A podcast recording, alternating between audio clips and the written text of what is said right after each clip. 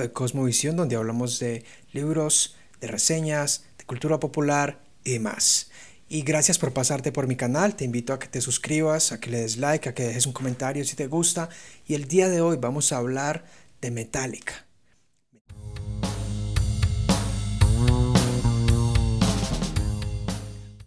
Metallica es alguien, mejor dicho, es una banda que ha dejado memorias, emociones en mí. Desde hace 20 años, por allá en el año 1995-1996, comencé a escucharlos porque un amigo me compartió un cassette. Y Cristian, si estás viendo este video, espero que te acuerdes de eso. Ese cassette contenía el disco de Unjustice for All. Y desde allí comencé muy inquieto a escuchar esta agrupación junto con la mayoría de amigos del colegio y del barrio. Y se ha dicho de paso que fue una de las bandas que me motivó no solo a conocer música, a escuchar música, sino también a aprender inglés. Es interesante, pero en aquel entonces pues no teníamos internet, teníamos unas revistas, unos periódicos y eso era lo que utilizábamos para ver las líricas de, de la canción y practicarlas. En todo caso, para aquella época ya pues ellos habían sacado muchos álbumes, muchos trabajos discográficos, algunos vecinos tenían LP, afiches y un montón de cosas. Pero bueno, eso será para el tema para otra historia. Y el día de hoy entonces vamos a hacer un análisis de una canción del año 1997 de ellos, del álbum Load, que significa cargado o carga, que se llama Until It Sleeps. Esta canción significa hasta que se duerma, habla del dolor, de la pena, del sufrimiento y aparentemente cuando uno ve el videoclip no tiene mucho sentido con las letras de la canción. Sin embargo, después de que veamos este video, este análisis, tratemos de disecar un poco el significado de las letras del videoclip y la experiencia de James Hetfield, el vocalista, cuyo, eh, cuyo rol también es como compositor, vamos a ver que sí tiene mucho sentido. Y bueno, la idea es entonces verlo desde una óptica teológica, desde una óptica del arte, porque esto está inspirado en el arte, como vamos a ver. Y quiero comenzar con lo siguiente. Quiero citar, eh, voy a citar tres autores principales que me han ayudado, me influencian, o por lo menos creo que me dan una idea para examinar este tipo de cosas de la cultura popular. El primero es Juan Calvino, uno de los reformadores del siglo XVI de Ginebra, que él dice, el invento de las artes y de otras cosas que sirven para el uso común y la conveniencia de la vida es un don de Dios que no debe ser de ningún modo despreciado y es una facultad digna de elogios. Esto lo cito de su comentario al Génesis. Y me gusta porque, eh, bueno, dos años después de que empiezo a escuchar Metallica junto con otras bandas rockeras de aquella época, alrededor de mis 14, 15 años, yo llego a Cristo, conozco el Evangelio y tenía algunos CDs originales de ellos. Y influenciado por un líder de allí, eh, los quebramos, los partimos, nos deshicimos de ellos porque el pensamiento de, de, esa congregación donde comencé era que eran cosas del mundo, eran satánicas y había que deshacerse absolutamente de ellos. Pero ha cambiado mi forma de pensar.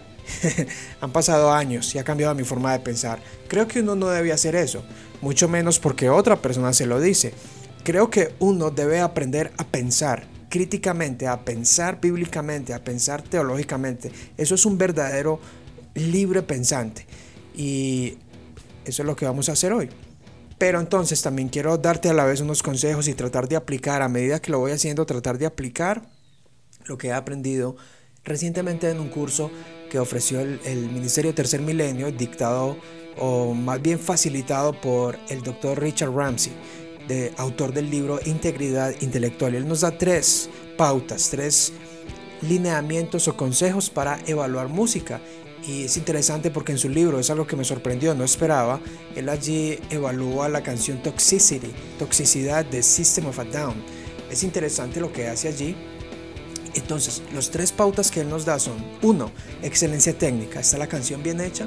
similar a lo que dice John Frame en la teología y las películas. Es de buena calidad. Si es de buena calidad, hay un arte que podamos admirar. Si está bien hecho, el enfoque de las luces de nuevo, eh, los sonidos, la secuencia, la coherencia de las cosas, podemos admirarlo y considerar que sea un arte bien hecho. Número 2. Validez. Está en armonía con el enfoque del artista. En otras palabras, es consecuente concuerda la experiencia del artista que lo llevó a componer esa canción y está la canción de acorde a ella. Eh, y aunque vivamos en una era secularizada donde Dios no, tiene no es tenido en cuenta, el mensaje cristiano puede estar decodificado en medio de esa fragmentación que hay en el arte popular. Y número tres, integridad. Es el contenido y la forma acorde a lo que comunica. De nuevo, eh, habla de un orden, de esa integridad y esa armonía. Entonces son tres cosas que vamos a tratar de hacer. Y esto me recuerda a Romanos, la epístola de San Pablo eh, a Romanos del capítulo 1 al 3 que nos habla de esa revelación natural, el libro de la creación y el libro de la revelación, la Biblia. Y que cada ser humano, aunque nació en pecado y sigue naciendo con el pecado original, sigue teniendo la facultad de tener ese sentido de moralidad, de bien y del mal dentro de ello, como las parteras en Egipto, en Éxodo 1, que no habían leído la Biblia jamás en su vida, ni siquiera estaba escrita, pero ayudaron a las judías, a las hebreras, a que sus hijos nacieran. Ese es ese sentido, entonces, ese sentido de bien y del mal, de justicia, también está impregnado en el arte, en la música y en las películas. El, el doctor Richard Ramsey nos dice entonces, aún el arte más pagano nos sirve como punto de partida para hablar del Evangelio. Ahora, ¿por qué escogí esta canción? Porque esta canción muestra a un actor, es una escenografía donde le tiran tomates a Jesús y parece ser una, blasfemia contra el Evangelio, pero tal vez no o tal vez sí. Espera y míralo completo. Bienvenido, gracias, siéntete libre de compartir, siéntete libre de, de comentar. Te invito a suscribirte a mi canal, eso me apoya para crear más contenido. También puedes acceder al contenido escrito de lo que voy a hablar aquí en la descripción y en la, en la descripción puedes encontrar también mi página para que estemos en contacto. Recuerda que este contenido también está disponible en Spotify, Apple Podcasts, Google Podcasts, así que lo que estás viendo aquí también lo puedes escuchar mientras vas conduciendo, mientras te duermes, como sea. Espero no dormirte mientras hablo. Disfrútalo. Bien, y entonces entrando ahora ya en materia sobre la canción Until It Sleeps, hasta que se duerma, vamos a hacer un breve repaso de lo que es la banda Metallica. Para el año 1997 sale esta canción, aunque salió como single alrededor del 93, 94, si no estoy equivocado. Para esta época la banda de Metallica ya había cambiado, entre muchas cosas, el corte de su cabello y el estilo de su música, ya no era tan sucio, tan estridente. Esto ofendió a muchos fans en aquel entonces y bueno, era la entrada de los 90, era, ellos querían seguir siendo relevantes. El punto es que la canción Until Sleep entra y encaja dentro de esta época y perfectamente nos muestra una ventana al corazón de James Hadfield o a su alma, su decepción con la religión, basado en la experiencia de la muerte de su madre Cynthia, cuando él tenía 16 años debido a una experiencia de la que hablaremos en un instante con la ciencia cristiana. Brevemente entonces, dentro de sus canciones más icónicas se, encuentra El Maestro de las Marionetas.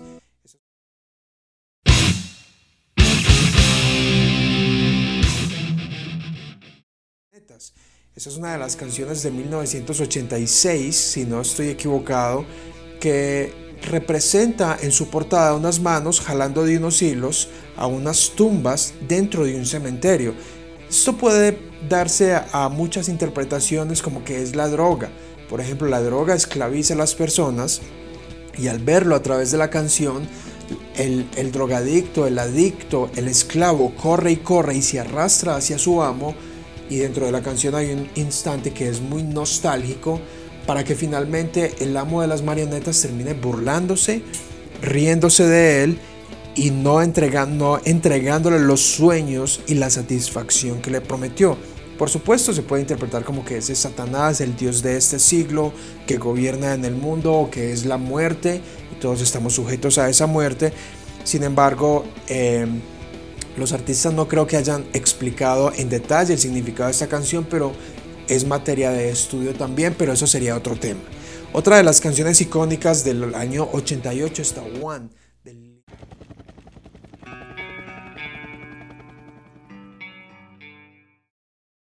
One del libro Y Justicia para Todos. Es una canción inspirada en un hombre que lucha por su vida conectado a unas máquinas para poder sobrevivir dentro de la época de la Primera Guerra Mundial.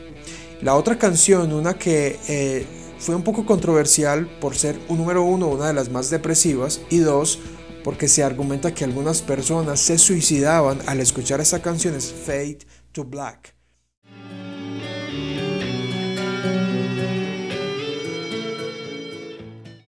Black. Se podría decir que es desteñido a negro. Una de las líneas dice, he perdido el deseo de vivir, pues simplemente no tengo nada más que dar. El, autor y director del show, John Ankerberg, dentro de los Estados Unidos lo puedes escuchar en YouTube, en el librito Los Hechos del Rock de los años 90, donde analiza varias canciones y el existencialismo, la filosofía existencialista, que es, creo yo, la dominante dentro del género del rock, él dice, infortunadamente millones de adolescentes hoy día sufren emocionalmente sin embargo, los temas de enajenación, nihilismo y destrucción que dirigen la música rock son frecuentemente espejos de la vida de los músicos. Merece la pena pensar que desde nuestro punto de vista hacia el pasado ya estas canciones demostraban una ventana al alma de James Hetfield, el vocalista, en donde se van a manifestar también mucho más claro en la canción Until Sleeps de su depresión, su decepción con la religión, su tristeza, entre muchas cosas. Como ya mencioné, su madre murió a los 16 años y se puede apreciar su agonía dentro de esa canción. Como preámbulo entonces a la canción Until Sleeps del 97, solo le menciona otra canción que también hace alusión, y es lo que mencioné al principio del Dr. Ramsey, de que si las letras y la canción es consecuente con la vida del artista. Y en este caso creo que muchas de las composiciones son consecuentes con la vida del artista, son producto de sentimientos y emociones, no son productos simplemente para vender. La canción El Dios que falló con D minúscula de God That Failed del álbum negro del 91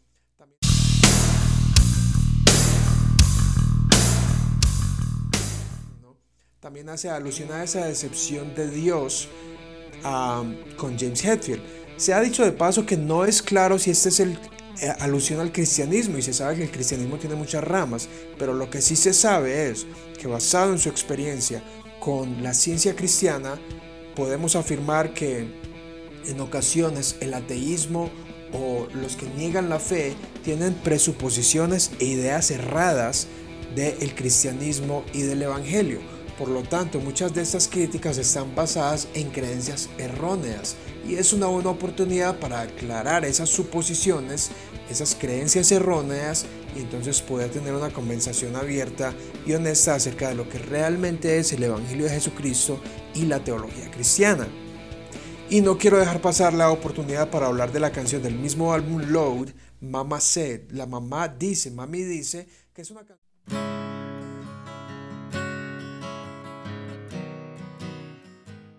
que es una canción muy suave, es una, una, balada y también es una conmemoración, un recuerdo a su madre. Entonces, como puedes ver, el autor experiencia, tiene experiencias decepcionantes, tempranas con la fe, pues él fue criado dentro de esta llamada ciencia cristiana, de la cual hablaremos dentro de un instante. Incluyeron una alta influencia a James Hetfield, quien se convertiría en la columna vertebral de Metallica, no solo como vocalista, sino como compositor.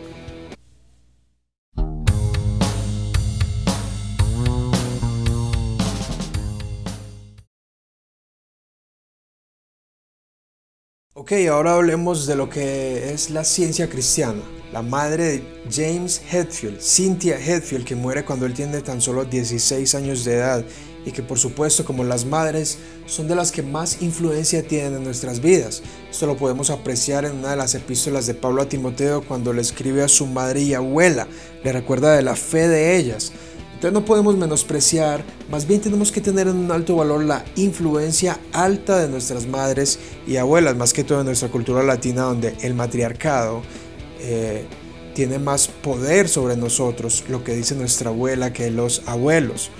Pero ese es otro tema. Entonces James Hetfield nació en el año 63 y fue parte del equipo de fútbol de preparatoria. Interesante que desde los 9 años comenzó a tocar lecciones de piano. Esto me hace acordar que una vez Marcos Witt, alguien le pide que ore por él para que se le transfiera toda su unción y sabiduría. A lo que él le dice, no sea perezoso, vaya a estudiar. Es porque necesitamos prepararnos. Y si un vocalista de metal se formó desde niño y eso contribuyó a lo que él es hoy, a su formación musical, es bueno entonces recordar que la niñez es la mejor etapa para aprender música. Y también para grabar el álbum negro retomó sus eh, clases de vocalización en una iglesia. Interesante. Entonces él cuenta personalmente que él estaba en el equipo de fútbol, pero él tenía su cabello largo. Era muy rebelde para esa época y el profesor, el, coach, el entrenador le dice que necesita cortarse el cabello para poder ser parte del equipo de fútbol. Entonces eh, dice James que ese fue un momento muy crucial en mi vida y me convertí en lo que soy hoy gracias a ese momento. Y agradezco a ese entrenador por desafiarme y forzarme a seguir mi camino y hacer lo que más deseaba. Y eso es tocar música, tocar la guitarra. En otra entrevista el mismo James dice, para poder conservar lo que tienes, tienes que darlo. Y me gusta mucho eso porque en ocasiones los talentos y las habilidades eh, se utilizan para su propio beneficio o, prestigio o fama. Y eh, San Pedro en la primera epístola nos dice, todos somos administradores de la multiforme gracia a Dios. Así que la mejor forma de crecer, de multiplicar los dones y habilidades es dándolos a otros. Obviamente esto no es un argumento para decir que Hatfield es cristiano, pero sí creo que es una lección, una gran lección de vida y que nos recuerda la doctrina de la gracia común donde la lluvia y la luz del sol eh, bendicen, benefician tanto a creyentes como a no creyentes. En cuanto a su madre Cintia, entonces muere en el año 79 de cáncer. Ella tenía cáncer y como lo mencioné, era muy leal a la ciencia cristiana, que no es ciencia y no es cristiana. Y ya vamos a ver qué es lo que significa eso. De su página web, la fundadora Mary Baker Eddy a finales del año 1800, afirma lo siguiente. La ley de Dios, la ley del bien, son rudimentos de la ciencia divina. Este entendimiento más profundo de Dios, como el amor infinito y bondad invariable, nos lleva a la oración que sana, redime y restablece a cualquier persona. Hasta el momento todo suena bien. Una lectura superficial podría decir que es absolutamente bíblico o cristiano y en el brochure descargable de su página web continúa diciendo que en el, en el año 1866 ella tuvo una lesión que la obligó a recurrir de, de, todo corazón a Dios. Abrió su Biblia en el relato donde Jesús sanaba a un hombre rápida y completamente y una nueva percepción de que Dios, el Espíritu, es la única realidad. Inundó su pensamiento y ella fue sanada espontáneamente, pero ella ansiaba saber cómo y por qué.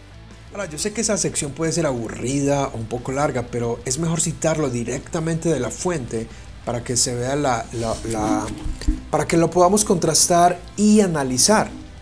Entonces vamos a disecar esta frase. Dice, primero vamos a mirar su definición y a formularle algunas preguntas. Vamos a bombardear esta creencia con algunas preguntas. Preguntar solo tres cosas. Número uno, ¿qué tipo de lesión tuvo en su vida? ¿Qué, tipo de cosa puso en riesgo su vida? Esta información introductoria que sale en la cara de la página es muy limitada, podría ser engañosa porque no nos dice exactamente el diagnóstico médico. Y bueno, si es una creencia que se niega a utilizar la medicina, entonces ¿cómo saber un diagnóstico correcto? Y me llama la atención que el Evangelio de Lucas, que relata más milagros que cualquier otro, es por un médico mismo. En una ocasión un hombre se presenta, Jesús lo sana y Lucas identifica cuál es la enfermedad que tiene. 2. ¿Qué relato sobre Jesús leyó? Tampoco nos lo dice, dejando su narrativa demasiado amplia y ambigua, pues dependiendo del relato, habría que valorar el contexto en que Jesús ejecuta dicha sanidad y realizar un ejercicio hermenéutico. Y esto dentro del libro del Evangelio donde está narrado, luego dentro del Nuevo Testamento y finalmente dentro de todo el Antiguo Testamento y la Biblia como unidad para poder ver qué tanta armonía tiene. Ella afirma que a medida que entiende mejor su relación con Dios, su salud es restaurada y transformada.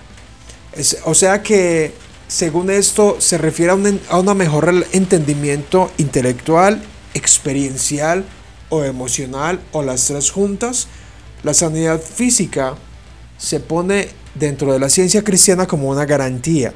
No obstante, los milagros, prodigios y maravillas hechas por Jesús y los apóstoles son más una credencial, una demostración de que son mensajeros de Dios, pero nunca una garantía por creer en Dios. De lo contrario sería idéntico al Evangelio de la Prosperidad, a un negocio, a un producto más en el mercado. Y la reciente pandemia ha dejado desenmascarados a muchos así llamados evangelistas de la prosperidad, en donde no se puede demostrar ese tipo de sanidades. Bien, y habría mucho más que hablar de esta, eh, diría yo, esta secta o esta creencia, pero, pero no nos vamos a desviar y vamos a seguir hablando entonces de Metallica. Esto es importante porque su experiencia, el trasfondo, es lo que lo llevó a, componer ciertas canciones y a dejar plasmado allí sus emociones, su decepción con la religión, con la fe y la ira que llevaba por dentro,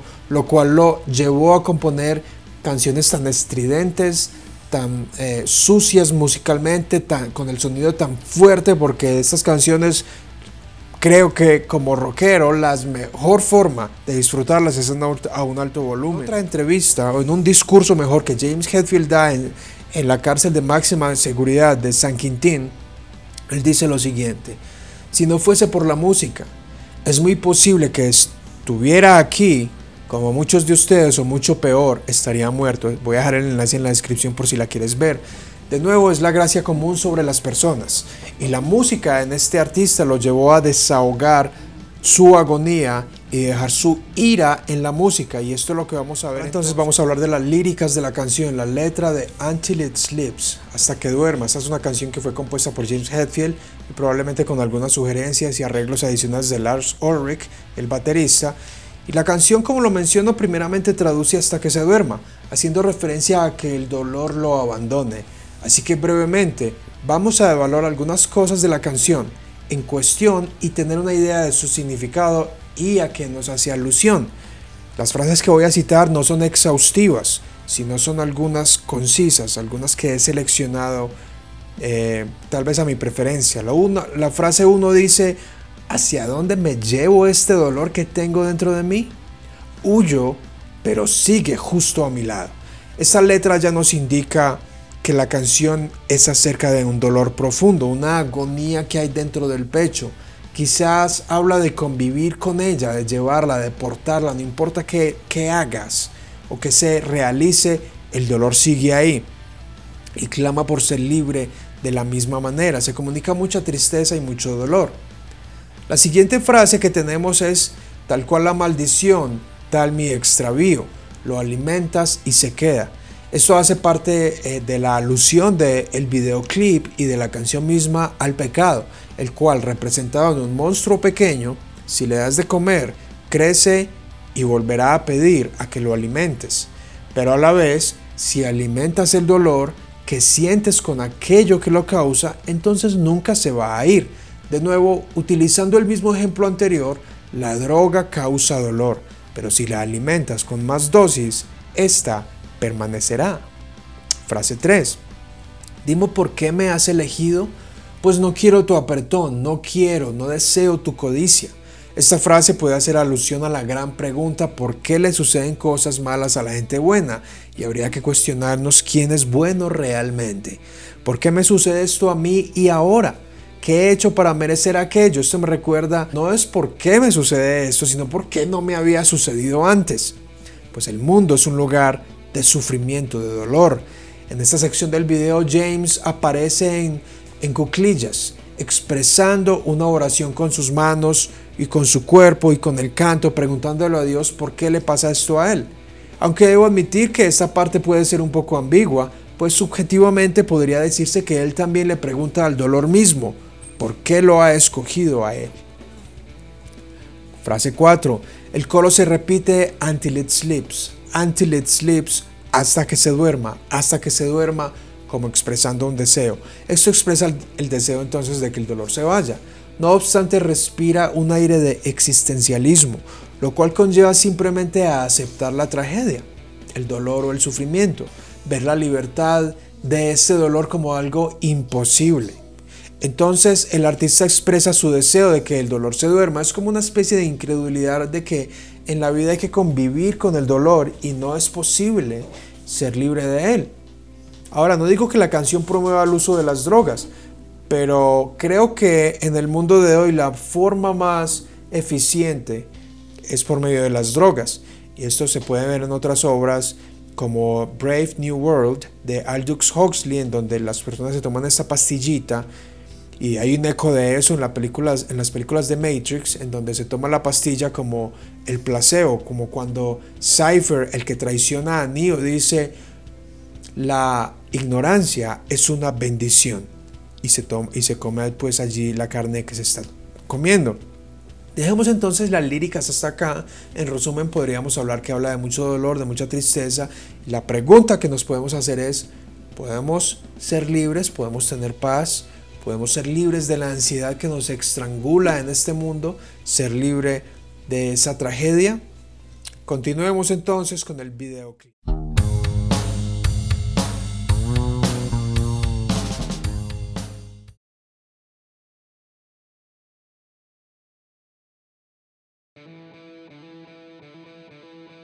Quiero agradecerte por estar aquí conmigo hasta hoy, por seguirme, por tener paciencia. Sé que a veces puede ser mucha información, pero es una oportunidad que tengo y si lo estás viendo y lo estás escuchando, te agradezco que me, que, me permitas hablar de esto, de la cosmovisión y que estés aprendiendo.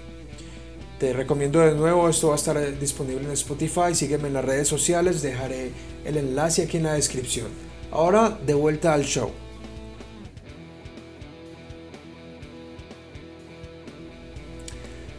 Voy a citar entonces la sinopsis del video. El video fue dirigido primariamente por, ahorita voy a mencionar el nombre del, director, un hombre que en los 90 dirigió otros videos para Nirvana, fue muy famoso y que dirigió la canción, la, la canción, la película de Freddy Krueger, la más reciente y creo que no le fue muy bien.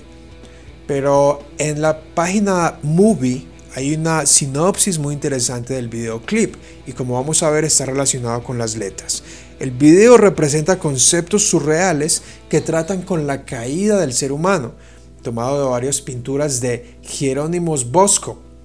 Aparte de las figuras prominentes del video, están los monstruos que comen humanos, tomado del jardín de las delicias terrenales del mismo Bosco. Me parece que eso resume muy bien el significado del video de Until Slips. Este video entonces fue inspirado.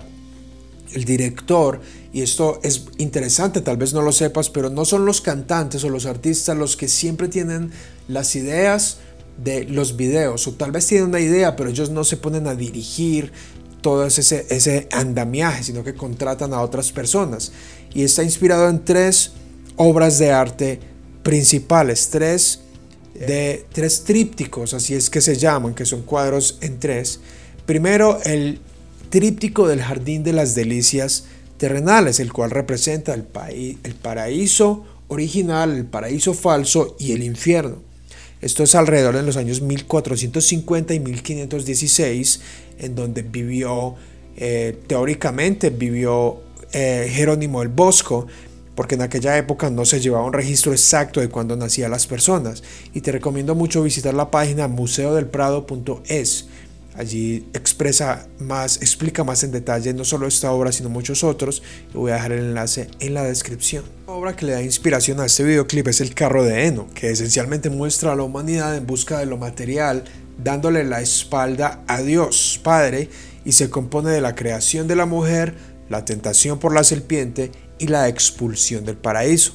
Y, el la tercera obra de arte que contribuye a la dirección y composición de este videoclip es el ese homo. No sé si así se pronuncia, pero significa del latín ese hombre, el cual representa a Cristo siendo juzgado y atacado. Entonces vamos a comenzar con el trítico del Jardín de las Delicias y voy a poner aquí, o mejor aquí, las imágenes para que las vamos viendo a medida que voy explicando su significado. Esta obra entonces ilustra tres pinturas en una. Lo cual incluye figuras fantásticas y hasta poco miedosas. En la escena 1 se ve a Dios Padre trayéndole a Adán a su esposa, a su mujer recién hecha. Acto seguido se muestra el holgorio de la humanidad desnuda como símbolo de vergüenza. Y tercero, se muestra una especie de infierno en construcción en donde se puede apreciar una criatura tragándose a las personas para luego expulsarlas como si estuviesen en un sanitario. Es increíble estas composiciones de la época medieval son muy impactantes para que sean de hace 400 años, pero nos muestra la capacidad del ser humano de hacer acto y expresar aquello que está en su imaginación, influenciado por su condición social, religiosa y política del momento. Esta figura en particular aparece entonces en el video y quizás como símbolo de dolor que se traga a aquel que lo siente por dentro. Además, el vocalista Hatfield acá interpreta muy bien las escenas al estar sentado y atrapado por lo que son una especie de espinas y que puede ver su dolor. Quiere ser libre de ese dolor, pero no puede. Y en las letras lo canta muy bien. ¿A dónde me iré de este dolor? ¿A dónde me iré? Hazme libre hasta que esté limpio, hasta que esté, eh, eh, hasta que se duerma. También podemos ver en el tercer cuadro del tríptico unos instrumentos musicales y en el videoclip hábilmente conectado al final cuando la banda sale tocando la canción. Podría hacer alusión a que la música es una forma de expresar aquello que no se puede con, con palabras y que en ocasiones la música es aquello que seduce y que ceba a la humanidad, por ejemplo, para expresar lo que somos, lo que pensamos, lo que sentimos y una forma de controlar a las masas y de manipular. También el carro de heno. El carro de heno es una pintura muy interesante y la podemos ver aquí. Esta pintura del bosco también es un tríptico, es decir, es un cuadro compuesto por tres partes que se unen, mostrando tres escenas. La primera parte también representa la creación inicial, el jardín perfecto y la utopía perfecta de Adán y teniendo su encuentro primario con la mujer, varón y hembra los creó sosteniendo una conversación luego con una figura que tiene rostro femenino y cuerpo de serpiente. Esta aparece rodeando de lo que parece ser el árbol del conocimiento del bien y del mal. Por supuesto son alusiones al capítulo 2 y 3 de Génesis donde la serpiente era la más astuta de todos los animales que había en el jardín donde Dios hace impacto con la primera pareja en el capítulo 2, el cual está condicionado a la obediencia, a la desobediencia. Tanto la obediencia como la obediencia tienen consecuencias negativas o positivas. Y luego se puede ver la expulsión de la primera pareja de la utopía, del paraíso perfecto hacia un lugar inhóspito y desconocido, en donde ya tiene que trabajar con el sudor de su frente y donde, bueno, inmediatamente en el capítulo 4 se ve la tragedia de Caín y Abel dentro de su propia familia. Pero el video representa muy bien la figura de Satanás, de la serpiente, este elemento de caos que trae la tentación. La segunda parte entonces e incluye en el centro un cuadro donde se ve a las personas viviendo sus rutinas, comercializando y hasta hay una especie de doctor sacándole algo a una persona. Esto puede hacer alusión a otra obra del mismo autor de Jerónimos el Bosco, en donde muestra que le saca la piedra de la necedad a una persona. Pero esta escena incluye también elementos fantásticos de figuras en forma de humano y de pescado. Es súper extraño y bizarro. El videoclip incluye estas figuras con especie de con cuerpo de hombre pero cabeza de lobo merodeando en el jardín del Edén. De nuevo hace alusión a ese momento cósmico, a Satanás. Allí en la tentación de Adán y Eva, destrozando el mundo perfecto que Dios había hecho y en el videoclip se aprecia la tempestad. Es un momento cósmico. Génesis 3 es un momento cósmico en donde el cielo y la tierra se estremecen y por eso el videoclip lo muestra como si hubieran vientos, como si hubiera una tempestad. Otro momento cósmico es la muerte de Cristo, cuando la tierra se llena de tinieblas y hay un terremoto. Esos son dos momentos cósmicos de la humanidad. Y bueno, están representados aquí. ¿Y quién lo diría? En un videoclip de Metallica. Ahora, finalmente vamos a ver la figura, la obra de arte del hombre, ese hombre, el ese homo.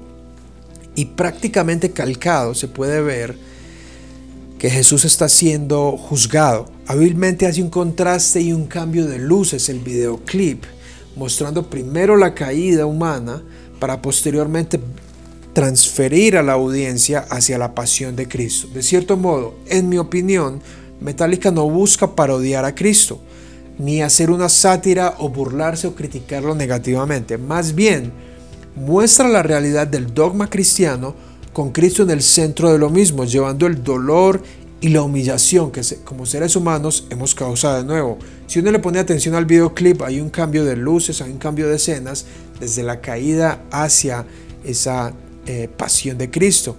Y me recuerda la enseñanza de que Adán tenía su estómago lleno dentro del jardín del Edén, no tenía hambre, estaba satisfecho con la fecundidad que había de nuevo en esa utopía del primer jardín y fracasa en la tentación, mientras que Jesucristo en el jardín de Getsemaní triunfa al beber la copa del dolor. Isaías 53 nos dice, por su llaga fuimos curados. Esta escena pues es prácticamente calcada del Bosco y me gusta mucho esa parte porque ahora no lo veo como algo satánico, como que los cantantes han hecho un pacto con el diablo o solo quieren burlarse del cristianismo. Probablemente hay algunos elementos de eso dentro de toda la cultura popular y podría en cierta forma verse algo así, pues el video ni la canción muestran a Cristo explícitamente ni lo ofrecen o promueven como Salvador. Pero en nuestra era secularista, en donde Dios no está en el cuadro, el ser humano lo expresa de, su, de lo que hay dentro de su conciencia y para nosotros como creyentes, para, desde la teología se puede juzgar cuál es la solución y la salvación del dolor. Y es Cristo quien lo cargó por nosotros. El autor John Frame, quien también ha escrito muchas cosas en su librito Teología en las películas, nos dice, a veces parece como si los productores no cristianos se encontraran incapaces de superar el drama moral e intelectual de la revelación cristiana que por una vez la dejan rodar en la película, es lo que acabo de decir. Eh, no pueden, la sociedad no puede olvidarse de los fundamentos judeocristianos, más bien toma prestado los valores para establecer una sociedad secularista atea, donde Dios no exista, pero podemos apreciar en este videoclip cómo perfectamente eso se puede extraer. Mis conclusiones entonces son, mis conclusiones de este video es que evidentemente no hay escape del cristianismo. Su influencia en la cultura es imposible de eliminarse y se puede apreciar en estos géneros rockeros, musicales y metaleros como el thrash, el heavy metal, entre otros más. Que de nuevo, su filosofía predominante es el existencialismo Confirmo que Cristo es la figura redentora del mundo. Él es el camino exclusivo para nuestro dolor humano, nuestra salvación eterna y a la vez es inclusivo, pues incluye todo tipo de enfermedades, dolor del alma, penas y pecados. Él mismo lo afirmó, venid a mí los cansados y cargados, que yo los haré reposar. No digo que Metallica sea una banda cristiana, pero sí digo que antes de juzgar algo, podemos investigar, conocer y disecar las verdades. Preguntarnos, ¿qué dice eh, la historia de esto? ¿Qué dice eh, los recursos musicales o psicológicos, lo que sea? ¿Qué dice acerca de este tema? ¿Qué nos dice la Biblia de esto? Meditar, reflexionar, hablar con personas y no simplemente prejuzgar. La verdad entonces nos hace libres y nuestra conciencia es alimentada a medida que comprendemos la cosmovisión que permea la cultura popular. Y quiero citar finalmente de nuevo a John Frame, como mencioné, es uno de los que creo que nos consuela mucho el saber que teólogos piensen así. Él dice, mi enfoque al ver películas es observar que lejos, eh, de lejos cada película y preguntarme, y esto aplica también para la música, ¿qué está tratando de decirme? ¿Qué nos dice el video? ¿Qué está tratando de comunicarle a usted? Que hay un dolor, del que no se puede ser libre? ¿Cuál es la cosmovisión que tiene? ¿Cuál es su ley, su evangelio? ¿Cuáles son sus reglas del juego? ¿Cuál es la solución? ¿Tienen solución esos problemas? ¿Tienen solución por medios eh, ilícitos o dañinos a nosotros? ¿O hay algo más allá? La cosmovisión es el asunto más importante en una película y yo diría una canción, en un videoclip, pues es el elemento que culturalmente es más influyente a, a menudo de manera destructiva. Muchas personas tomarán esta canción para alimentar más y más su dolor y depresión. Y a menudo es lo más central en el propósito de un productor. Bueno, gracias por ver hasta aquí. Espero que te haya agradado este video. Estoy tratando de que estos recursos sean de edificación de, em, y aportar en algo tu instrucción, tu educación y tu crecimiento en la fe. Espero que te haya gustado de nuevo, compártelo, visita otros videos que tengo, los dejaré aquí en la descripción y bueno, doy gracias a Dios por la oportunidad de compartir de esto, de aprender, de poder aprender cada día y tratar de desarrollar una forma de pensar, de, una cosmovisión cristiana. Y lo digo que una cosmovisión porque quizás no haya la cosmovisión, porque solo Dios es omnisciente y solo Él puede ver, entender, absolutamente todas las cosas, pero la cosmovisión cristiana nos permite tener un punto de partida superior desde Dios el Creador y sé que para muchos eso sonará arrogante, pero no le encuentro otra opción. No tiene sentido ver la vida si no es por los ojos divinos más del Evangelio de Jesucristo. Gracias entonces y chao.